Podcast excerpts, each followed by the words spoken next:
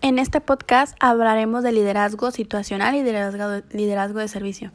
El liderazgo situacional es un modelo de liderazgo mediante en el que el líder adopta diferentes tipos de liderazgo en función de la situación de nivel de desarrollo de los empleados, adaptando así el estilo de liderazgo más eficaz en cada momento y de acuerdo a las necesidades del equipo. Por ejemplo, el liderazgo es muy importante ya que esto va a definir cómo podemos desenvolvernos en la hora de nuestro trabajo.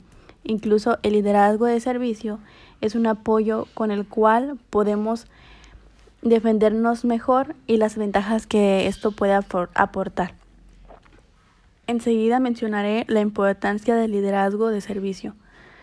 Consiste en poner las, las alternativas para completar una jerarquía en la cual los empleados pueden servir a los jefes planteando un rol inverso en que los jefes además deben de servir a sus empleados. El liderazgo de servicio es la base, la base para liderar, liderar y guiar a otros de manera efectiva. Existen otros tipos de liderazgo que se utilizan actualmente como liderazgo transaccional, pero lo importante de esto es que uno de los liderazgos, como mencionamos, el de servicio, puede definir como la dedicación de una persona a ayudar a otros a ser mejor y versión de sí mismo, tanto en el trabajo como fuera de él.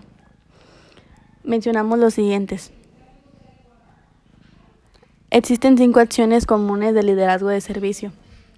Aclarar y reforzar la necesidad de servicio de los demás, escuchar y observar con atención, actuar como mentores desinteresados, mostrar constancia y las responsabilidades con tú mismo y a los demás de sus compromisos. Es importante esto porque podemos asimismo echar ganas y tener la motivación de nuestros jefes, nuestros compañeros e impulsarnos a hacer cosas mejores. Esto es muy importante para la hora de elaborar y hacer algún tipo de actividad, tanto fuera y dentro del trabajo.